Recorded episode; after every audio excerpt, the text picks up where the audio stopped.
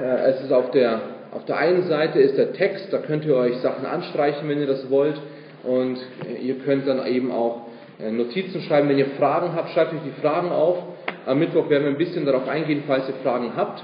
Und gerne können wir das zusammen machen. Und wir wollen gemeinsam Gottes Wort studieren, gemeinsam Gottes Wort anschauen. Und wie gesagt, heute sind wir in Galater 2. Wenn ihr eure Bibeln habt, ähm, einige von euch haben schon gesehen, es gibt Bibeln auf dem Büchertisch. Also wenn ihr keine habt, dürft ihr euch gerne eine nehmen. Ähm, und wir sind in Galater 2 ab Vers 11. Also wir haben es noch nicht gelesen. Wir haben gelesen bis Vers 10. Aber wir, lesen heute, wir gehen heute durch die Verse 11 bis 21 durch. Und bevor wir, bevor wir in den Predigtext hineingehen, möchte ich noch, dass wir zusammen beten. Lieber Vater, ich danke dir für diesen Morgen. Und ich danke dafür, dass du uns liebst. Ich danke dafür, dass du ein Gott bist, der alles in der Hand hat. Du bist ein Gott, dem die Erde gebührt, dem unser Lob gehört. Keinem Menschen, keinem, keiner Organisation, keiner Idee, sondern allein dir gehört der Lob, der Preis. Du bist der Gott, der Errettung möglich gemacht hat durch Jesus Christus. Du bist ein Gott, der gesagt hat, es ist alles durch Jesus Christus. Und jetzt bitte ich dich dafür, dass du uns Verständnis gibst, dass wir unser Leben auch danach ausleben. Dass das, was wir angenommen haben, wenn wir Christen sind, dass wir die Vergebung der Sünden haben, dass wir das auch nach außen hin zeigen. Und dass wir nicht in die Heuchelei hineinfallen. Dass wir nicht das Evangelium schwächen durch unser Verhalten. Gib uns jetzt bitte Klarheit, Verständnis und dass das alles zu deiner Erde ist. Amen. Ich hoffe, ihr seid schon im Galater Kapitel 2. Wie gesagt, die Zettel könnt ihr gerne weitergeben. Und dann gehen wir das zusammen durch. Wir schauen uns, normalerweise haben wir den Text vor uns, aber heute machen wir das Schritt für Schritt. Wir gehen das alles durch. Vor zwei Wochen haben wir uns den ersten Teil des zweiten Kapitels angeschaut, also das, was Robert heute vorgelesen hat. Und ich hoffe, ihr könnt, ihr könnt euch noch daran erinnern. Die Verse 1 bis 10 haben uns gezeigt, dass Gesetzlichkeit das Evangelium schwächt. Und wir haben gelesen, dass Paulus mit Titus nach Jerusalem gezogen ist, um Gerüchte zu klären. Denn es gab Leute, die gesagt haben, ja, Paulus, der sagt, du bist nur durch Jesus errettet, aber in, in Jerusalem, die Apostel dort, die sagen, du brauchst Jesus und du musst dich beschneiden lassen, du musst die ganzen Gesetze halten, du musst eigentlich das Jüdische wieder annehmen. Und er ist nach Jerusalem gegangen und hatte das dann geklärt. Und es war eine ganz klare Botschaft, dass die Jerusalemer Apostel dass alle Apostel das gleiche Evangelium hatten, und zwar war es, Jesus plus nichts ist alles. Also diese Idee, Jesus plus etwas würde alles zerstören, was Jesus vorher gemacht hat. Es ist Jesus und nichts kann man dazu machen. Und das ist wirklich alles. Und diese Irrlehrer in Jerusalem, die sollen aufhören, die anderen Gläubigen mit dieser Gesetzlichkeit zu verwirren. Was war nochmal die Definition von Gesetzlichkeit? Es war richtiges Verhalten und eine falsche Motivation und ein falscher Glaube. Also es war nicht falsch, dass sich Leute beschnitten haben oder beschneiden ließen. Es war nicht falsch, dass sie kein Schweinefleisch gegessen haben. Aber es war falsch, dass sie gedacht haben, dass sie dadurch vor Gott akzeptiert werden. Und das war, was das Problem dort war. Und heute schließen wir das Kapitel ab, hoffentlich, aber ich glaube, wir schaffen das. Heute schließen wir das Kapitel ab und stellen uns zwei Fragen oder drei Fragen eigentlich. Aber im Großen und Ganzen, was ist Heuchelei? Und wenn weder Gesetzlichkeit noch Heuchelei richtig ist, was ist dann der richtige Weg zu leben? Und wir schauen uns gleich noch eine Definition von Heuchelei an und vergleichen das aber gehen wir in die ersten Verse, äh, Verse 11 bis 14 und schauen uns an, Heuchelei schwächt das Evangelium. Und da steht in den Versen 11 bis 14, als aber Petrus nach Antiochia kam, widerstand ich ihm ins Gesicht, denn er war im Unrecht. Bevor nämlich etliche von Jakobus kamen, aß Petrus mit den Heiden. Als sie aber kamen, zog er sich zurück und sonderte sich ab, weil er die aus der Beschneidung fürchtete. Und auch die übrigen Juden heuchelten mit ihm, so dass selbst Barnabas von ihrer Heuchelei mit fortgerissen wurde. Als ich aber sah, dass sie nicht richtig wandelten nach der Wahrheit des Evangeliums, sprach ich zu Petrus vor allem, wenn du, der du ein Jude bist, die Heiden zwingst, äh, lebst, äh, wenn, du, der du ein Jude bist, heidnisch lebst und nicht jüdisch, was zwingst du die Heiden, jüdisch zu leben? Vielleicht könnt ihr euch an Freitag erinnern, äh, Apostelgeschichte 10, äh, wenn die, die das nicht mitgelesen haben, das ist okay. Ähm, wie gesagt, äh, der Robert hat es vorhin gesagt, wir gehen gerade das Neue Testament in einem Jahr durch und wir lesen ein Kapitel pro Tag. Und am Freitag war das Thema oder war das Kapitel Apostelgeschichte 10. Und ich fasse es kurz zusammen. Es war, dass Petrus alleine bei sich zu Hause war oder auf dem Dach war und dann kam eine Decke mit verschiedenen äh, Gerichten auf dieser Decke und es kam hinunter und eine Stimme aus dem Himmel sagte, iss. Und Petrus hat gesagt, nee, nee, nee, ich werde das nicht essen, denn das ist unrein. Und die Stimme aus dem Himmel hat, also Gott hat gesagt, iss, es ist rein, ich habe es rein gemacht. Nein, ich werde es nicht essen. Ich, also er ist ja Jude und nein, ich werde es nicht essen. Und das ging dreimal so. Und da hat Gott ihm gesagt, iss, denn, oder äh, dann, dann ging, ging es weg, er hat es also nicht gegessen, aber er sagt, du hast die Freiheit. Du darfst es essen. Und wenn du zu jemandem gehst, der Heide ist, also nicht Jude ist, oder wenn du zu einem Christen gehst, der nicht Jude ist, also ungläubig oder gläubig, und er dich einlädt, dann darfst du alles essen, ob es Schweinefleisch ist, was die Juden ja nicht durften, oder was auch immer es ergibt. Du darfst es essen. Und Petrus hat nicht ganz verstanden, warum. Und dann auf einmal kurz Zeit später hat er an der Tür geklopft und dann kamen von einem Hauptmann Cornelius kamen, äh, kamen äh, Boten, die haben gesagt, der Hauptmann Cornelius braucht dich. Komm doch zu mir. Er komm doch zu ihm. Und er ist zu ihm gekommen und sobald er bei ihm zu Hause war, kamen die alle, alle Freunde, alle Verwandte von Cornelius und bei ihm im Haus und die haben gegessen. Er war ein Nichtjude. Ihr könnt euch vorstellen, er hat wahrscheinlich nicht koscher gegessen, sondern es war äh, unrein. Also er war bei einem Juden zu Hause. Somit hat er sich verunreinigt als Jude. Aber Gott hat gesagt, diese ganzen, diese ganzen Gesetzlichkeiten, die ich damals den Juden versucht habe zu erklären, wie heilig ich bin, das ist alles in Jesus erfüllt. Also jetzt, weil du Christ bist, Petrus, brauchst du dich nicht mehr absondern, denn das Evangelium soll doch zu allen gehen. Und du darfst mit den Heiden essen. Es ist in Ordnung. So, das ist Apostelgeschichte 10. Ihr solltet es trotzdem noch nachlesen, es war nicht perfekt zitiert oder zusammengefasst. Aber jetzt habt ihr noch im Kopf, was es eigentlich war. Das hatte Petrus erlebt. So, jetzt hier ist es so, dass Petrus in Antiochia, also nicht Juden, das war, waren viele Nicht-Juden, das war eine nicht-jüdische Gemeinde in Antiochia, und Petrus saß zusammen mit den Nichtjuden und hat gegessen. Und das war völlig in Ordnung, denn er war ja frei. Das Evangelium hat uns frei gemacht. Wir dürfen doch. Aber als etliche von Jerusalem kamen, hier steht da in Vers 12, etliche von Jakobus. Und warum Jakobus? Jakobus war einer der Leiter in Jerusalem. Es war nicht, dass Jakobus sie geschickt hat. Es war auch nicht, dass sie im Auftrag von Jakobus waren oder dass er ihnen den Segen gegeben hat, sondern sie kamen aus Jerusalem, aus der Gemeinde, wo Jakobus ist. Und die kamen und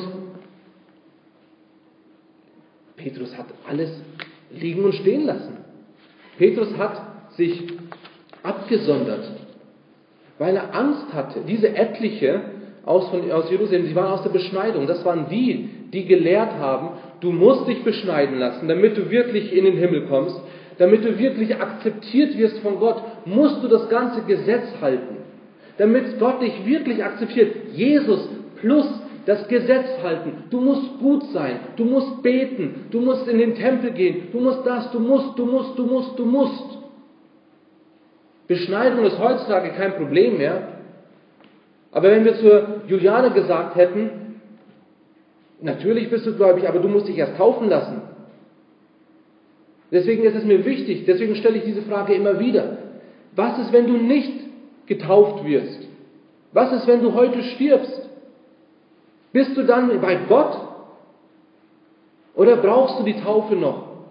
Und diese etliche aus Jerusalem, diese Irrlehrer, die haben gesagt, du musst das tun, sonst wirst du vor Gott nicht akzeptiert sein. Sie haben eine Lehre verbreitet, die im Gegensatz zum Evangelium steht. Ewiges Leben kann man nur bekommen durch Jesus Christus. Er ist Gott. Und wenn du Jesus Christus als deinen persönlichen Erretter annimmst und ihn darum bittest, dass er die Sünden vergibt, dann hast du ewiges Leben. Nichts plus. Es ist Jesus allein. Deswegen ist die Idee eben, Jesus plus nichts ist alles. Jesus plus nichts ist alles. Das ist das Evangelium. Sobald man sagt, Jesus plus irgendetwas, gute Werke, Geld geben, guter Mensch sein, beten, in die Gemeinde oder Kirche gehen, dann ist es nichts. Und wir gehen in Vers, 1, Vers 21, sagt das nochmal ganz, ganz klar, ganz, ganz hart. Aber wir schauen uns hier das Schritt für Schritt an und wir sehen hier, Petrus hat geheuchelt. Petrus hat geheuchelt. Denn was er getan hat, war, er hat mit den, Juden, mit den Heiden gegessen, Schweinefleisch vielleicht, wir wissen es nicht, was er gegessen hat, aber er hat sich nach dem jüdischen Gesetz verunreinigt. Und sobald Leute kamen aus Jerusalem, hat er sich abgesondert und er hat sich zurückgezogen aus Furcht vor denen aus der Beschneidung. So kamen nun diese Irrlehrer nach Antiochia und sobald Petrus davon hörte, ging er weg. Aber was er getan hat, war Menschenfurcht. Er hat nicht das getan, was er tun hätte sollen. Und jetzt kommen wir zur Definition von Heuchelei. Heuchelei ist falsches Verhalten und richtiger Glaube. Ich weiß, was richtig ist, aber ich mache es nicht. Heuchelei ist, ich weiß, was richtig ist, aber ich mache es nicht. Und Petrus hat gewusst, was richtig war. Er durfte mit den Heiden essen. Gott hat ihm das persönlich sogar gesagt. Christus hat uns frei gemacht dazu. Er wusste es, aber er hat es nicht getan. Und das ist Heuchelei. Er wusste, was richtig ist und hat es auch geglaubt, aber er hat was anderes getan. Es ist eine Sache, wenn ich das persönlich mache. Das ist falsch, ganz klar. Aber es ist eine Sache, wenn ich das persönlich mache. Aber interessanterweise ist Heuchelei einer der beliebtesten Gründe, warum Leute nicht von Gott wissen wollen, warum sie nicht in eine Kirche oder Gemeinde gehen wollen, warum sie mit Christen eigentlich gar nichts zu tun haben wollen, weil die sagen, ja, am Sonntag sagt er das eine, aber unter der Woche ist er was ganz anderes. So oft. Und leider haben so viele Menschen recht. Heuchelei ist eine Sache. Deswegen, Galater, das zweite Kapitel, diese ersten zehn Verse, wo es darum geht, Gesetzlichkeit. Du, du probierst vor Gott akzeptiert zu werden in dem, was du tust. Aber jetzt auf einmal ähm, sagst du, ich bin Christ und du weißt, was richtig ist, aber, oh, da kommt jemand, ich mache was anderes. Vielleicht ist es das Beten in der Arbeit. Du möchtest in der Arbeit beten, vorm Essen, wie auch immer. Ich sage nicht, dass ihr das müsst, aber nehmen wir mal an, ihr sagt, okay, ich will, äh, ich habe eine Pause und ich, ich will essen und ich bete davor und jetzt kommt, aber sieht mich jemand, jetzt bete ich lieber nicht. Das ist Heuchelei. Weil du etwas tust, was du selber eigentlich willst, aber du machst es nicht wegen anderen. Das ist falsch. Ich weiß in der Arbeit, als ich bei Saturn gearbeitet habe, da äh, ich, also ich fand das immer, also ich bin eine ich bin eine sehr, eine Person, die sehr auf Leute zugeht. Und ähm, ich, ich nutze sowas gerne. Und ich habe die Pause genutzt, ich habe meine Bibel, ich habe mich vorbereitet für Predigten. Und ich habe selten mich vorbereiten können, weil die Leute mich immer irgendwelche Fragen, äh, sie haben mir irgendwelche Fragen gestellt. Aber wenn ich jetzt da sitzen würde und ich sage, okay, ich will jetzt meine Bibel lesen und sobald jemand reinkommt, hi, grüß dich, hi, schön dich zu sehen. Das ist Heuchelei. Warum? Weil ich das eine eigentlich tun will und ich weiß, Gott sagt, dass es gut ist, aber vor anderen, nee, nee, oh nee. Hm. Ja, und, und wie, was hast du gestern gemacht? Ja. Oh ja, war eine Gemeinde. Gemeinde? Was ist das? Ja, das. Ja. Was hast du gemacht? Diesen aus dem Weg gehen, ich weiß, was richtig ist, aber ich mache es nicht. Das ist Heuchelei. Und das macht sehr viel kaputt. Das macht sehr viel kaputt. Es ist schön, wenn wir wissen, was wir tun sollen, aber wir sollen es auch tun, damit es nicht geheuchelt ist. Aber ein, äh, Heuchelei ist eine Sache, die hat noch weiteren Einfluss. Und zwar, einmal hat Petrus geheuchelt, aber durch seine Heuchelei hatte andere dazu verführt, zu heucheln. Petrus war ein Leiter. Er hat mit anderen gegessen. Aber was steht hier? Vers 13. Und auch die übrigen Juden heuchelten mit ihm. Also es war nicht nur, dass Petrus bei den, bei den ähm, Heiden saß und gesagt hat, okay, hey, wir essen, jetzt kommen die aus der Beschneidung, gehen wir. Und dann alle anderen Juden sagen, uh, uh, uh ja, ja, also mit denen will ich nichts zu tun haben. Das ist falsch. Das ist Heuchelei. Und nicht nur hat Petrus das getan, sondern er hat andere dazu verführt, auch zu heucheln. Die Heuchelei zieht andere mit. Wenn du in deinem Leben das eine sagst, aber das andere tust, dann werden andere davon lernen. Wir sind Vorbilder, egal wie alt wir sind, egal wie viele Kinder wir haben, egal wie viele Leute unter uns sind, wir haben Nachfolger, wir sind Vorbilder, ob wir das wollen oder nicht. Die Kinder sehen das. Somit müssen wir ein gutes Vorbild sein, denn die machen alles nach. Aber könnt ihr euch vorstellen, wie schlimm das für die Nichtjuden gewesen war? Die saßen zusammen, haben gegessen, hatten eine gute Zeit zusammen und auf einmal geht er. Und dann gehen die anderen auch. Die, die kamen sich verlassen vor und verwirrt. Und dann heißt es sogar, und sogar Barnabas. Barnabas war einer der ersten Christen. Und sogar Barnabas war, war verwirrt. Er hat sich fortreißen lassen. Durch diese Heuchelei von Petrus und von den anderen Juden. Es zieht Folgen mit sich. Unser Verhalten zieht Folgen mit sich. Aber als Paulus das gesehen hat, als, nach, als Petrus nach Antiochia kam, da widerstand ich ihm ins Angesicht. Und dann in Vers 14. Als ich aber sah, dass sie nicht richtig wandelten, also sie, Petrus und die anderen Juden, dass sie nicht nach der Wahrheit des Evangeliums wandelten, dann sprach ich zu Petrus vor den anderen. Also, wenn ihr euch noch erinnern könnt, Robert hat es vorhin gelesen, wir haben es vor zwei Wochen durchgemacht, als Paulus nach Jerusalem gekommen ist, hat er die Leiter zu sich genommen und hat gesagt, hey, wir müssen miteinander reden. Wir. Aber hier in Antiochia ist es nicht nur, hey Petrus, komm her, sondern vor allem, Petrus, was du gemacht hast, ist falsch.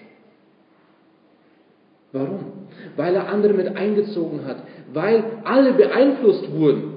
Es wäre falsch, wenn er nur Petrus zur Seite zieht, weil die anderen sind ja immer noch, ja, Petrus hat das gemacht, er ist doch unser Leiter.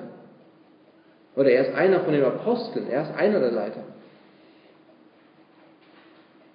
Und was sagt Paulus hier über das Verhalten von Petrus? In Vers 11 sagt er, es war, sie haben Unrecht getan. Sie waren im Unrecht, indem sie die Gemeinschaft mit den Heiden verlassen haben. In Vers 12, Petrus hat sich zurückgezogen, er hat sich abgesondert, obwohl es gar nicht falsch war, aber aus Menschenfurcht. Und in Vers 13 heißt es dann, er hat geheuchelt. Es war Heuchelei. Er sagt am Ende von Vers 14, als ich aber sah, dass sie nicht richtig wandelten nach der Wahrheit des Evangeliums, sprach ich zu Petrus vor allem, wenn du, Petrus, der du ein Jude bist, heidnisch lebst und nicht jüdisch, was zwingst du die Heiden, jüdisch zu leben? Also in anderen Worten, wenn du, Petrus, der du ein gebürtiger Jude bist, aber die Freiheit hast, nicht nach dem Gesetz zu leben. Du musst dich nicht beschneiden lassen. Er ist beschnitten, aber er muss sich jetzt nicht beschneiden lassen. Er, er muss die Gesetze nicht halten. Er darf Schweinefleisch essen. Er darf äh, anziehen, was er will. Er muss sich an keine Gesetze halten. Also an diese jüdischen Gesetze. Er muss sich natürlich an das Gesetz halten. Aber er muss das alles nicht einhalten, um vor Gott akzeptiert zu sein. Also wenn du heidnisch, nicht jüdisch lebst, warum zwingst du dann die Heiden jetzt auf einmal jüdisch zu leben? Also indem du dich absonderst, Petrus, sagst du, das, was ihr macht, ist falsch. Ihr müsst euch ändern, damit ich überhaupt Gemeinschaft mit euch haben kann. Wir dürfen weder Gesetzlichkeit noch Heuchelei bei uns einschleichen lassen.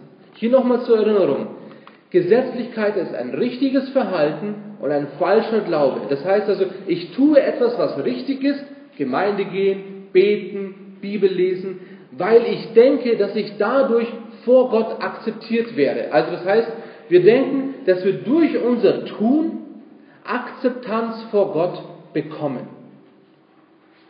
Wenn wir denken, dass irgendetwas, was wir tun, dass wir dadurch von Gott akzeptiert werden, dann ist das Gesetzlichkeit und nicht ewiges Leben, wie es durch das Evangelium äh, erreicht werden kann. Das Evangelium sagt, es ist nichts, was du tun kannst. So, jetzt haben vielleicht Menschen das erkannt und haben erkannt, ja, ich kann nur durch Jesus Christus errettet werden. Nichts, was ich tun kann, nichts, was ich, was ich sonst irgendwie dazu beitragen kann. Aber jetzt kommt Heuchelei. Heuchelei ist falsches Verhalten und richtiger Glaube. Das heißt, ich weiß, was richtig ist, aber ich tue es nicht. Das heißt, wir denken, dass wir durch unsere Akzeptanz vor Gott, also wir sind Gottes Kinder, wir haben ewiges Leben und jetzt kann ich tun lassen, was ich will. Das ist nicht was die Bibel lehrt. Das ist nicht das, was Gott gesagt hat. Das ist nicht die Idee, dass ich als Christ jetzt, okay, jetzt kann ich machen, was ich will. Nein, wir sollen unser Leben mit dem Evangelium im Einklang haben. Es gibt keinen Sinn. Paulus erklärt dann in den Versen 15 bis 21, was wahrer Glaube und Wandel ist und wie das Evangelium gestärkt werden kann. Denn die Heuchelei und die Gesetzlichkeit schwächt das Evangelium. Heuchelei und Gesetzlichkeit schwächen das Evangelium. Dadurch, wenn wir so leben, dass wir sagen, durch das, was wir tun, können wir vor Gott akzeptiert werden, werden Menschen in die Irre geführt. Wenn wir sagen, ja, ich bin Christ, aber ich tue dann nicht das, was ich sage, dann, dann werden Menschen in die Irre geführt. Und die können nicht wirklich sehen, wie barmherzig und wie großartig Gott ist. Und wie großartig das ist, was Jesus Christus getan hat. Also zweitens sehen wir, äh, wahrer Glaube stärkt das Evangelium. Also wenn weder Heuchelei noch Gesetzlichkeit richtig ist, was ist dann richtig? Zuerst brauchen wir ein richtiges Verständnis von Rechtfertigung. Der Schlüssel und der erste Schritt ist ein richtiges Verständnis von Rechtfertigung. Aber was ist Rechtfertigung? Das ist ein, Begriff, den wir vielleicht nicht so oft benutzen. Es geht ganz einfach darum, es ist entweder Verdammnis oder Rechtfertigung. Gott ist ein Richter, der gerecht ist. Und er entweder schickt er dich in die Hölle oder er gibt dir ewiges Leben. Entweder oder. Und du kannst nur ewiges Leben bekommen, wenn du gerechtfertigt bist. Diese Rechtfertigung ist, dass wir sagen, jetzt bin ich bekehrt. Jetzt habe ich erkannt, Jesus Christus ist, äh, der ist Gott und er vergibt meine Sünden. Und wenn ich ihn annehme, dann spricht Gott mich gerecht.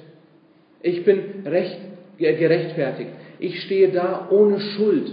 Meine Schuld ist vergeben. Meine komplette Schuld, die ich vorher getan habe, die ich jetzt tue, die ich in der Zukunft tun werde. Alles ist vergeben. Der Rechtsspruch ist gefällt. Ich bin vor Gott frei. Nichts mehr hält mich. Ab Vers 15 sagt Paulus, wir, also Petrus, du und ich, Wir sind zwar von Natur Juden und nicht Sünder aus den Heiden, doch weil wir erkannt haben, dass der Mensch nicht aus Werken des Gesetzes gerechtfertigt wird, sondern durch den Glauben an Jesus Christus, so sind auch wir an Christus Jesus gläubig geworden, damit wir aus dem Glauben an Christus gerechtfertigt würden und nicht aus Werken des Gesetzes, weil aus Werken des Gesetzes kein Fleisch gerechtfertigt wird. Ist euch aufgefallen, wie oft Werke des Gesetzes vorkamen? Dreimal. Dreimal. Ihr könnt, deswegen gebe ich euch den Zettel, ihr könnt es euch anstreichen, wenn ihr wollt, ihr könnt es auch in der Bibel anstreichen. Aber das ist interessant. Warum wird es so oft benutzt? Wir sehen es hier dreimal. Wir sehen die Werke des Gesetzes. Der Mensch kann nicht durch die Werke des Gesetzes gerechtfertigt werden. Zweitens, der Mensch kann nicht durch die Werke des Gesetzes gerechtfertigt werden. Und drittens, kein Fleisch kann durch die Werke des Gesetzes gerechtfertigt werden. Also es geht nicht.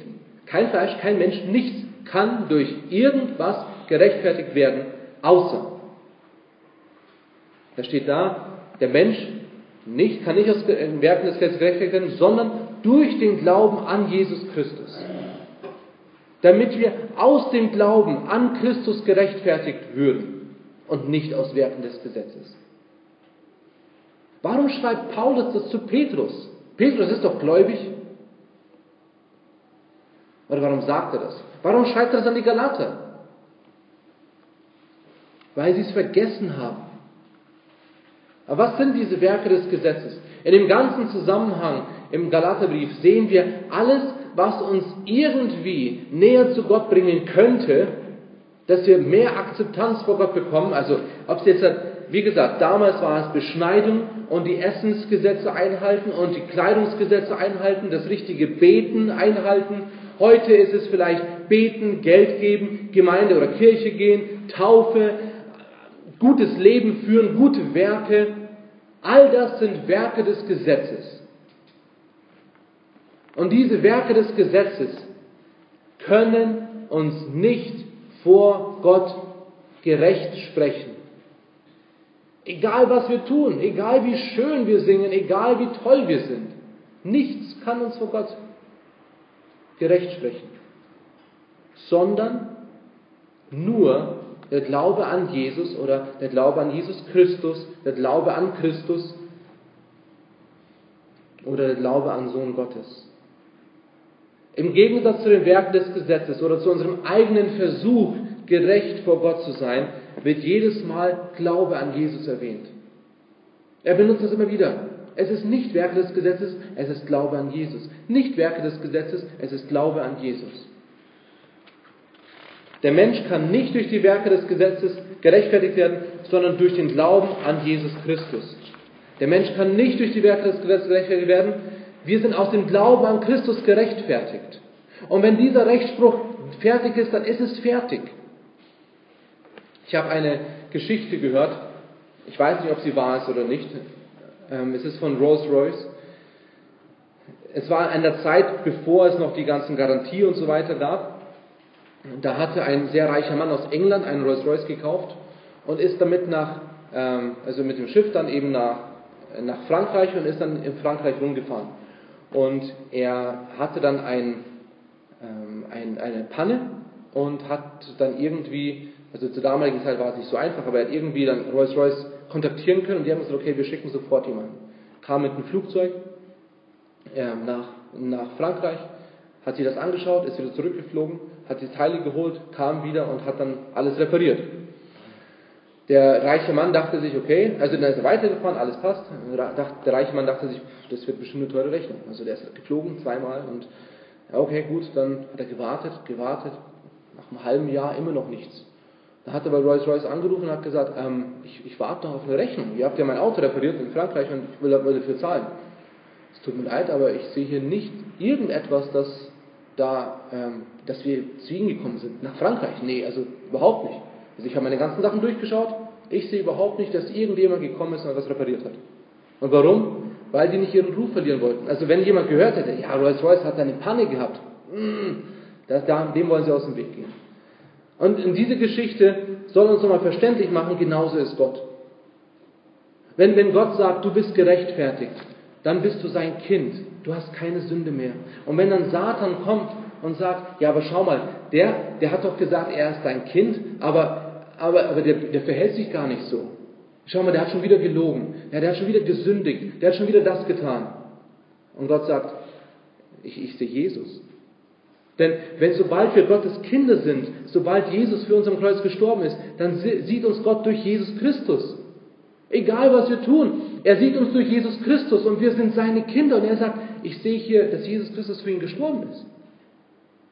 In 1. Johannes 2 heißt es, dass Jesus für uns einsteht. Er ist unser Anwalt. Er steht bei Gott und er sagt, ich bin für ihn gestorben. Schau dir mal meine, meine Wunden an.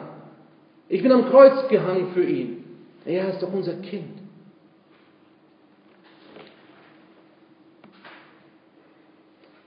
In der Geschichte oder in der Kirchengeschichte gab es um 1560 ein, in, in Heidelberg ein Streben danach, einen Katechismus zu haben, damit eine Einheit in der Lehre entsteht.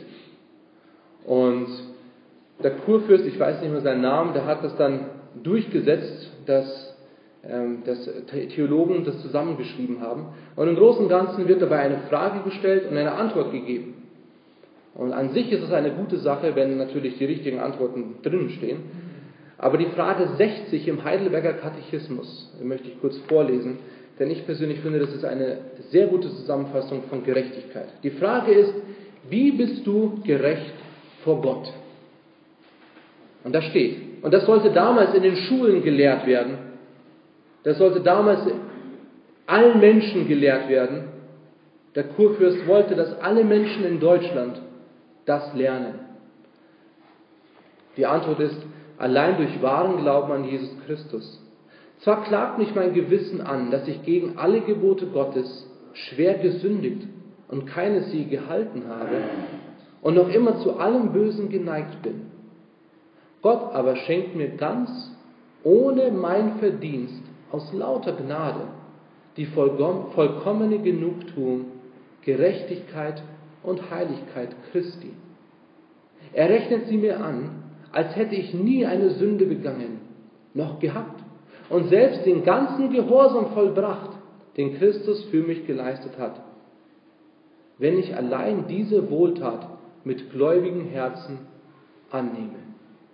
Das ist eine wunderschöne Antwort. Ich, ich wünschte mir, dass wir das alle auswendig könnten. Ähm, ich habe die Bibelverse dafür auch da. Also für jeden Punkt gibt es die Bibelverse dafür. Stellt euch mal vor, das würde heute noch in den Schulen gelehrt werden. Das Traurige ist, es ist weltweit, sogar bei, bei Theologieschulen, also Bibelschulen, bei Seminaren, würde nicht jeder das unterschreiben können. Warum? Weil die Menschen versuchen, ihre eigenen Ideen hineinzubringen. Aber Gottes Wort sagt uns, es ist allein durch Gnade, allein durch Glauben. Und auch wenn mein Gewissen oder mein Herz mich angreift und sagt, du bist doch schlecht, du, du kannst nichts Gutes, Römer 3 sagt, wir sind alle schlecht. Wir haben alle gesündigt und erlangen nicht die Herrlichkeit Gottes. Es stimmt. Aber sobald ich Jesus Christus annehme, bin ich eine neue Kreatur, ein neuer Mensch. Wir haben Freiheit. Richtiges Verhalten von äh, Verständnis von Gerechtfertigung. Und das zweite ist, die Rechtfertigung schenkt uns Freiheit. Paulus sagt, wenn nur wenn nun wir, also Paulus, Petrus, alle Judäo-Christen, also die früher Juden waren, jetzt Christen sind, wenn wir jetzt gesündigt haben, Vers 17, und indem wir die Freiheit jetzt nutzen, also nochmal, wenn, wenn Petrus, Paulus und so weiter jedes Mal gesündigt hätten, wenn sie die Freiheit, die sie in Christus haben, also jedes Mal, wenn er sagt, ich esse Schweinefleisch, wenn das Sünde gewesen wäre, dann würden wir doch Jesus zu einem Sündendiener machen oder einen, einen Vertreter von Sünde oder einen Verführer von Sünde. Das sagt uns Vers 17. Wenn wir aber, weil wir in Christus gerechtfertigt zu werden suchen, auch selbst als Sünder erfunden würden, wäre demnach Christus ein Sündendiener? Also wenn wir, weil wir die Freiheit, die wir in Christus haben, ausleben, und uns nicht mehr an diese Gesetze vom Judentum halten, wenn wir dadurch sündigen würden, dann wäre Jesus derjenige, der uns zur Sünde verführt hat. Denn Jesus hat gesagt, du hast die Freiheit. Und Paulus sagt, das sei ferne. Es ist sehr schwer. Ich, hab, also ich, ich müsste wahrscheinlich ein paar Deutschlehrer fragen. Ich weiß nicht, was die, was die stärkste Verneinung im Deutschen ist. Also vom Griechischen übersetzt, das verhüte Gott. Das sollte niemals sein. Ich, ich weiß nicht, wie stark man es sagen kann.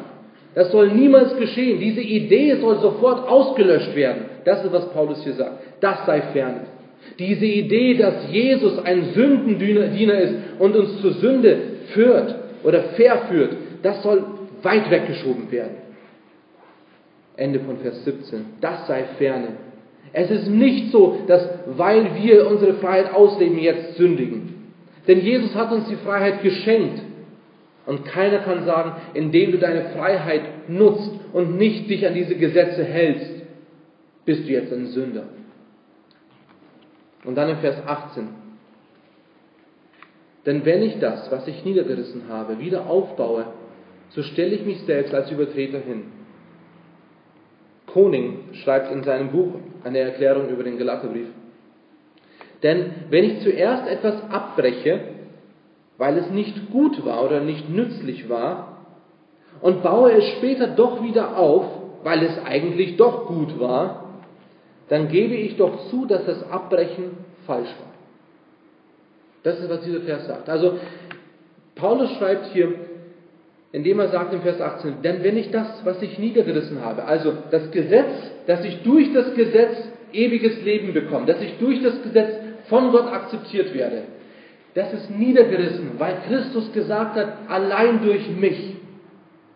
So, jetzt ist es niedergerissen. Aber wenn ich jetzt es wieder aufbaue, was ich damit sage, ist, dass der Niederriss falsch war. Versteht ihr das? Es, wenn, wenn ich sage, das vorher war nicht hilfreich, es war nicht gut, es war, es war nicht, also das Gesetz ist gut, aber es war nicht gut genug, um mich in den Himmel zu bringen.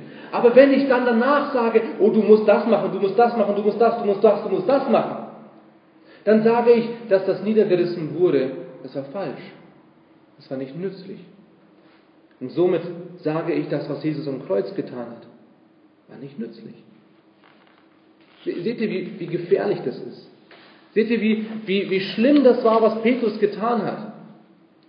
Petrus hat gesagt, dass wir, wir müssen wieder, wir müssen doch wieder mit, nur mit Juden essen, weil er Angst hatte. Diese Heuchelei und diese Gesetzlichkeit ist eine Sache, die das Evangelium schwächt. Und dann gibt Paulus die Erklärung, warum dieses Verhalten so sinnlos ist. Vers 19 bis 21. Unser dritter Punkt. Wahrer Glaube bringt gerechtes Verhalten. Er fängt an in Vers 19.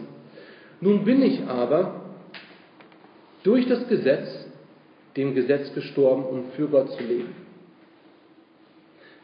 Da Jesus das Gesetz erfüllt hat, ist jeder, der Jesus Christus als seinen persönlichen Erretter hat, nun auch dem Gesetz gestorben. Das Gesetz war dafür da, dass wir sehen, wie schlecht wir sind. Immer wieder lesen wir im Neuen Testament, das Gesetz war dafür da, damit du siehst, wie heilig Gott ist und wie schlecht du bist. Dafür ist das Gesetz da, damit wir sehen, was ist eigentlich wirklich wichtig. Und weil Jesus das Gesetz erfüllt hat, ist jeder, der in Jesus ist, also die Errettung angenommen hat, nicht mehr unter dem Gesetz, sondern er ist dem Gesetz gestorben. Das Gesetz ist nicht mehr eine Sache, die ich befolgen muss. Diese ganzen Gebote und Gesetze, damit ich vor Gott Akzeptanz bekomme, sind nicht dafür da. Es ist nicht mehr notwendig, weil Christus schon alles erfüllt hat. Die Bibel spricht von unserem Leben als Christ und wir sollen beten. Versteht mich nicht falsch. Wir sollen Bibel lesen. Wir sollen gut sein. Also wir sollen das tun. Aber nicht, weil wir dadurch dann endlich von Gott akzeptiert werden. Wir sollen in die Gemeinde kommen. Also, wie gesagt, ich hoffe, nächste Woche haben wir mehr Stühle. Hab keine Angst. Ladet mehr Leute ein. Natürlich ist es gut, in die Gemeinde zu kommen. Aber wenn irgendjemand hier sitzt und denkt, jetzt sieht mich Gott und jetzt ist Gott zufrieden. Er ist nicht. Er ist nicht zufrieden. Weil er möchte, dass du Jesus Christus annimmst. Das ist die einzige Möglichkeit, wie du von Gott akzeptiert werden kannst. Und dann, wenn du sein Kind bist, dann, dann natürlich sollst du in die Gemeinde kommen. Warum? Julian hat das so schön gesagt, weil Leute dich verstehen, weil, weil Leute dir helfen können, weil du etwas lernen kannst von Gott. Damit du wachsen kannst, damit du ihm dienen kannst. Nicht damit du dann vor Gott besser dastehst, sondern weil du sein Kind bist. Dann kannst du endlich dich so verhalten. Aber wie geht das? Wie kann ich das machen? Denn ganz ehrlich, ich bin doch voller Sünde. Paulus schreibt in Vers 20, ich bin mit Christus gekreuzigt und nun lebe ich, aber nicht mehr ich selbst, sondern Christus lebt in mir. Unser Lernvers für Februar. Ich hoffe, das wird ein Lernvers für unser Leben. Nun bin ich mit Christus gekreuzigt. Und nun lebe ich, aber nicht mehr ich selbst. Wenn ich ein Christ bin, das heißt, wenn ich meine Sünden durch das Blut Jesu Christi weggewaschen habe, dann bin ich mit Christus gekreuzigt. Das heißt, mein altes Ich ist tot. Meine Sünde, meine Gewohnheiten, alles ist mit Christus gestorben. Als er am Kreuz hing, alles ist weg. Und jetzt lebe ich. Aber wie kann ich jetzt leben? Wie kann ich jetzt leben? Christus lebt in mir. Nicht mehr ich selbst. Christus lebt in mir. Wenn ich sage, ja, ich schaffe das nicht, also Willi, ich, ich, ich schaffe das nicht, dass ich jeden Tag bete. Du hast recht. Du schaffst das nicht. Natürlich nicht. Aber es ist nicht mehr Willi, der lebt, sondern es ist Christus in mir. Und wenn ich jetzt sage, ich schaffe das nicht, ja, dein altes Ich ist tot. Deine Gewohnheiten sind gestorben. Jetzt ist es natürlich so, wenn ich einem, wenn ich einem Huhn den Kopf abschlage, läuft es noch rum eine Zeit lang. Und spritzt überall Blut hin und her. Und wenn ich das tue und dann sage, ja, das Huhn, das lebt noch, ich glaube, jeder wird wissen, ein. Ja, aber es macht doch noch Dreck. Ja, du hast recht. Und genauso sind wir. Unser altes Ich ist immer noch da und es macht noch Blut. Genauso ist Satan. Satan ist, Satan, Satan ist besiegt. Am Kreuz, als Jesus gesagt hat, es ist vollbracht. Satan ist tot. Alles, was noch passiert ist, er läuft noch rum und spritzt ein bisschen Blut hin. Er macht das alles dreckig. Lang hat er nicht mehr. Mein altes Ich ist weg. Und jetzt lebe nicht mehr ich selbst. Also die Idee, ich schaffe das nicht. Ich kann keine stille Zeit machen. Ich kann nicht so früh aufstehen. Ich kann nicht in die Gemeinde kommen. Das ist weg. Denn ganz ehrlich, du schaffst es nicht richtig, aber Christus lebt in dir. Geh früher ins Bett. Mein Vater hat immer gesagt, wer lang feiern kann, kann auch früh aufstehen. er ist gestorben, als ich sechs war. Ich konnte nie fragen, das macht keinen Sinn für mich.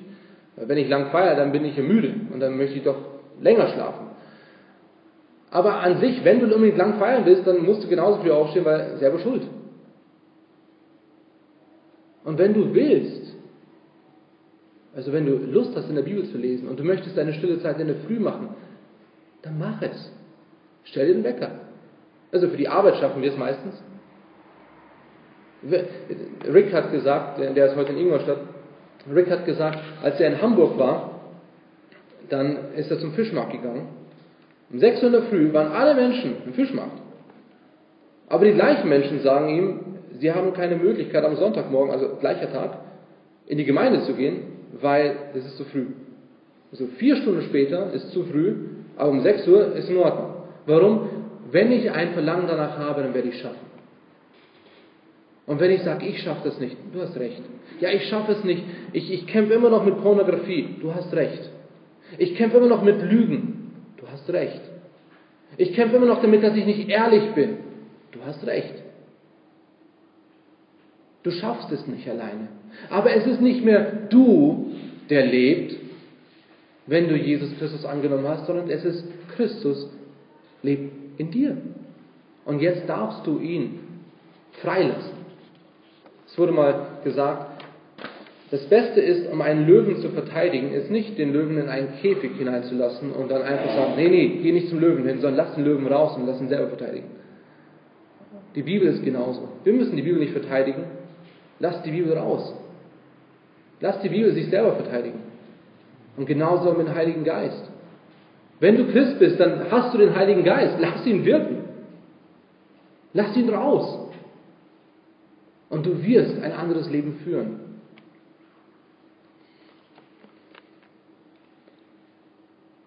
Ich verwerfe die Gnade Gottes nicht. Denn wenn durch das Gesetz Gerechtigkeit kommt, so ist Christus vergeblich gestorben. Jesus Christus, er hat mich geliebt und er hat sich selbst für mich hingegeben. Und deswegen, diese Gnade, diese Liebe Christi will ich nicht verwerfen, sagt Paulus. Doch wenn es wirklich der Fall wäre, dass ich durch irgendetwas vor Gott stehen könnte, also rein und ohne Sünde, was nicht mit Jesus zu tun hat, oder wenn ich irgendwas dazufügen könnte, wenn ich zur Gnade dazu wirken könnte, wenn ich noch irgendetwas tun könnte oder müsste, dann wäre Jesu Tod am Kreuz nicht genug. Dann wäre er vergeblich gestorben. Und ganz ehrlich, dann hätte er gar nicht sterben müssen. Das ist, was ich damit sage.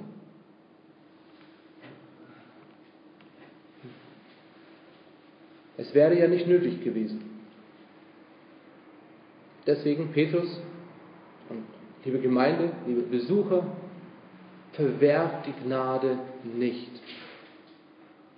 Das Geschenk des ewigen Heils, so wie wir es vorhin gesungen haben, so wie wir es in dem Zeugnis gehört haben, so wie wir es in dem Text heute gelesen haben, es ist eine freie Gnade. Es ist Gnade. Wir haben es nicht verdient.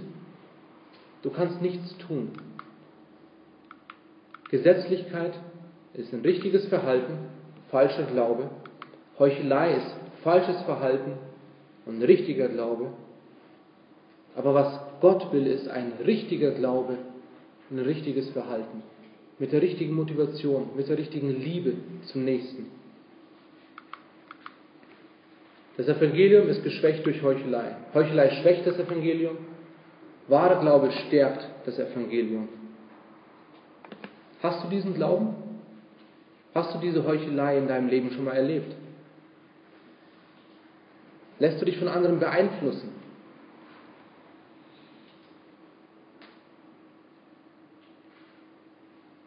Warum lebst du so, wie es Gott gefällt? Lebst du überhaupt so? Aber wenn du das so lebst, warum? Damit Gott dich endlich akzeptiert? Er hat dich akzeptiert, wenn du Jesus Christus angenommen hast. Und dann dürfen wir so leben. Beten wir zusammen. Lieber Vater, ich danke dir für deine Liebe. Ich danke dir für dein Wort. Ich danke dir für das, was Paulus gesagt hat, indem er gesagt hat, es ist allein durch Gnade und Jesus Christus ist nicht vergeblich gestorben. Ich danke dir für, dass wir diese Freiheit haben, dass wir nichts, irgendwas tun müssen oder können, sondern dass wir komplett frei sind. Lass uns auch so leben. Lass uns nicht heucheln, sondern dass andere Leute durch unser Leben sehen, wie großartig du bist. Amen. Singen wir noch eine Strophe und den Vers von dem Lied, was vorhin die Doris und Heidi gesungen haben.